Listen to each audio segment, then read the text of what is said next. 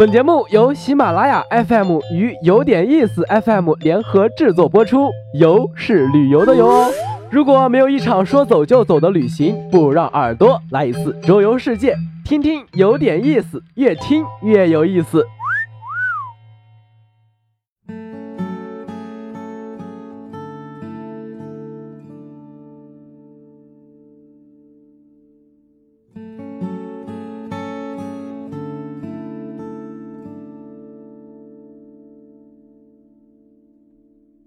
很多人难以理解，为什么要为一家书店去一座城市，但对文青来说，反复出现在脑海里的念头总会付诸实践。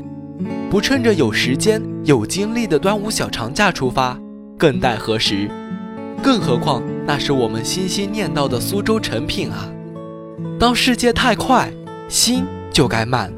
反复回味这句话，真的到了苏州成品，还是看花了眼。慌乱了心，爱书的朋友可以直接上三楼，在自动扶梯和楼梯之间，还是忍不住选择走上那十几阶楼梯。不为别的，只想看看成品创立以来的推荐书目。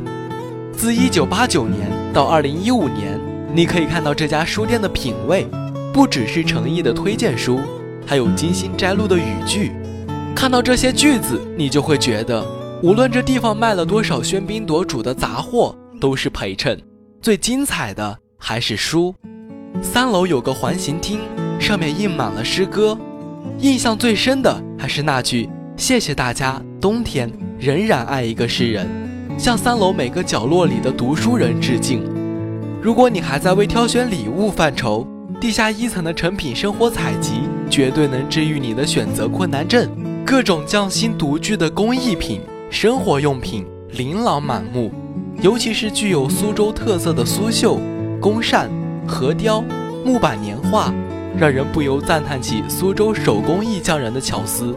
还可以亲身体验穿针引线，享受手工制作的乐趣。边上是大家熟悉的猫空，少了一份平江路上古色古香的气息，却让你在写给未来的明信片中找到另一番感悟。地下一层的广场。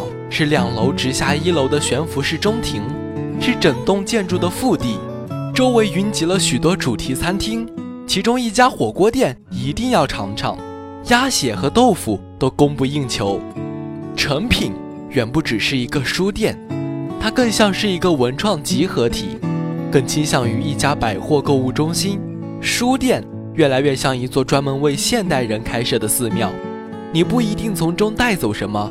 但你满怀虔诚的心境，书店单靠书籍盈利太不现实，所以它最终发展成苏州成品的样子。